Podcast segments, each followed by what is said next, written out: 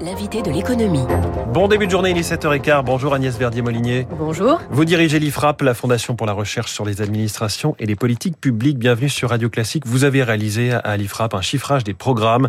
Il y a du rouge et du vert dans celui de, Valérie Pécresse. D'un point de vue très global, est-ce que c'est un programme économique qui vous apparaît sérieux sur le plan des finances publiques, de façon, très générale bah Écoutez, déjà, euh, ce qu'il faut noter hein, dans, ce programme, hein, ce qu'on a chiffré à la Fondation IFRAP, c'est que quand on regarde les baisses de dépenses, les hausses de dépenses, les hausses d'impôts, les baisses d'impôts, eh bien, euh, à l'horizon 2027, on a plutôt euh, une économie sur la dépense hein, de 39 milliards 6. Donc, euh, c'est plutôt dans, dans, le vert parce que ce qu'on note, hein, c'est que même c'était le cas par rapport à, à ses collègues candidats de, de LR, elle met vraiment l'accent sur la baisse des dépenses publiques. Alors c'est vraiment le sujet qui apparaît.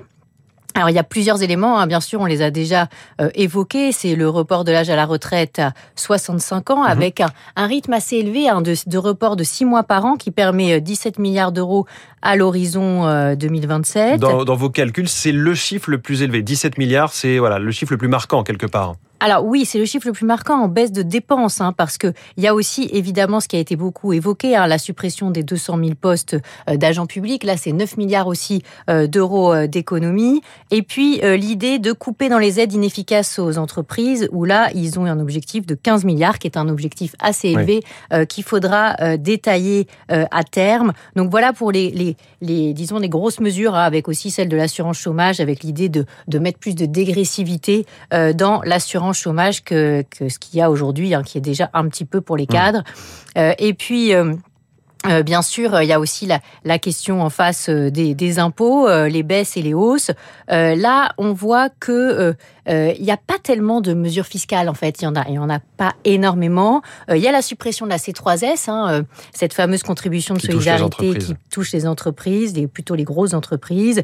Et puis il y a la question de la baisse des charges hein, pour augmenter le salaire net de 10% jusqu'à 3 000 euros par mois.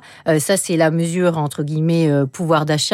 Il y a quelques petites mesures par-ci par-là sur l'IFI par exemple. L'impôt sur la fortune immobilière. Voilà l'idée de passer de 30% d'abattement sur la résidence principale à 50%, qui est plutôt une bonne idée. Hein. Ça va dans le sens de faire baisser euh, la pression de la fiscalité euh, sur euh, le capital et notamment mmh. sur tout ce qui est foncier, qui est extrêmement élevé en France aujourd'hui. Et puis l'idée de donner un coup de pouce aussi aux donations en réduisant le délai entre deux donations exonérées. Donc tout ça, bah, finalement à la fin, ça fait pas, pas beaucoup de baisse d'impôts, un petit peu de baisse d'impôts. On voit que vraiment l'accent est mis sur d'abord baisser les dépenses pour ensuite peut-être baisser les impôts. Et puis il y a deux, euh, euh, disons, deux, espérances de, de, de, récupération de gains euh, sur les recettes publiques. C'est la lutte contre la fraude fiscale et contre la fraude mmh. sociale. Là, ça fait 7 milliards 5, 7 milliards 5. c'est assez élevé. Donc ça veut dire qu'il faudra derrière une politique extrêmement, disons, dynamique pour aller chercher cette fraude parce que on voit que euh, c'est quelque chose qui est souvent mis en avant. On va lutter contre la fraude, ça va rapporter de l'argent, mais on ne sait pas toujours comment est-ce que concrètement on s'y prend. Si c'était si facile, tout le monde l'aurait fait. Euh, euh, autre point qui est qui, qui reste à préciser, c'est suppression de 200 000 postes de fonctionnaires dans la dans l'administration administrante, pour reprendre le mot de Valérie Pécresse. Est-ce que là aussi c'est si facile à faire On sait que Emmanuel Macron voulait faire 120 000 suppressions de postes. On n'est même pas au dixième de, de ça. Oui, mais même pas. Puis euh, on, est plutôt à une augmentation avec Emmanuel Macron hein, du nombre de postes, hein, puisqu'on va plutôt finir avec 120 000 postes de plus qu'avec 120 000 postes euh, de moins. Euh, mais il faut savoir que Nicolas Sarkozy, qui avait réduit le nombre de postes, au final, on avait une masse salariale plus importante parce mmh. qu'on avait embauché énormément dans les collectivités locales. Donc Valérie Pécresse parle du comité de l'âge, de l'idée effectivement de l'administration administrante, ça demande derrière, euh, c'était déjà un peu la réflexion hein, qui, euh, sur certains candidats euh, LR, notamment chez Michel Barnier, ils pensaient à faire peut-être des contrats avec les administrations, avec l'idée d'inciter les uns et les autres à avoir moins de coûts de gestion publique. Hein. Il faut savoir qu'on a chiffré, nous, à la Fondation IFRAP, 84 milliards de coûts annuels supplémentaires pour produire nos services publics en coûts d'administration.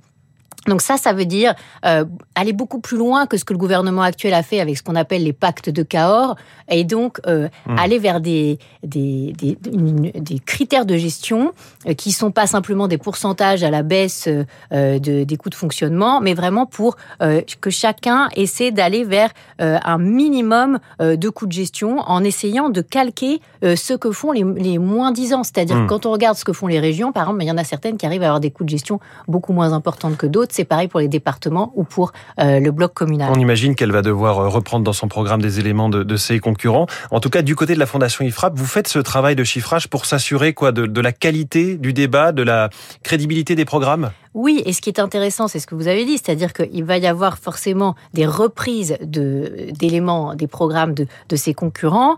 Et euh, ce qui est intéressant, c'est que par exemple, Valérie Pécresse n'a pas tellement pris euh, l'idée de l'allocation sociale unique, mais elle dit aussi qu'il faut sortir euh, de l'assistanat, qu'il faut finalement changer le modèle social. Et là, il est tout à fait probable qu'on se lance vers ce qui se passe dans les pays du nord de l'Europe, c'est-à-dire que à la fois pour le chômage, pour les pour les minima sociaux, pour une allocation sociale unique qu'on mmh. pourrait créer dans les prochaines années. On sait que l'État déjà est en train de récupérer la gestion du RSA en Seine-Saint-Denis. Eh bien, baisser les allocations, baisser les indemnités quand il y a un refus de reprendre un emploi. Sur la décentralisation aussi, il va falloir qu'elle aille chercher euh, l'idée de qu'est-ce que euh, on décentralise. Est-ce qu'on décentralise oui. complètement l'éducation, la santé, euh, la culture, la, la, gestion de la politique de l'emploi? Sur les taxes de production, il faudra sûrement aller plus loin sur baisser les impôts des entreprises. Ouais. Sur la question des mutations aussi, avec l'idée d'exonérer de, euh, les transmissions d'entreprises, etc. Sur le frein à l'endettement, et c'est le dernier point, euh, évidemment, euh, prendre une, un élément dans la Constitution, comme le font les pays du nord de l'Europe, pour inciter à freiner l'endettement et ne pas s'endetter en période de croissance. Donc tout ça, c'est encore en devenir. Je pense qu'il y aura des compléments importants dans les prochaines semaines. C'est ce qu'on va suivre, notamment sur avec le vous. programme. Merci beaucoup Agnès Verdier-Molinier. Votre dernier livre, La France peut-elle tenir encore longtemps C'est chez Albin Michel. Merci beaucoup, bonne journée. 7h22. Vous écoutez Radio Classique. Avec la gestion Carmignac, donnez un temps d'avance à votre épargne.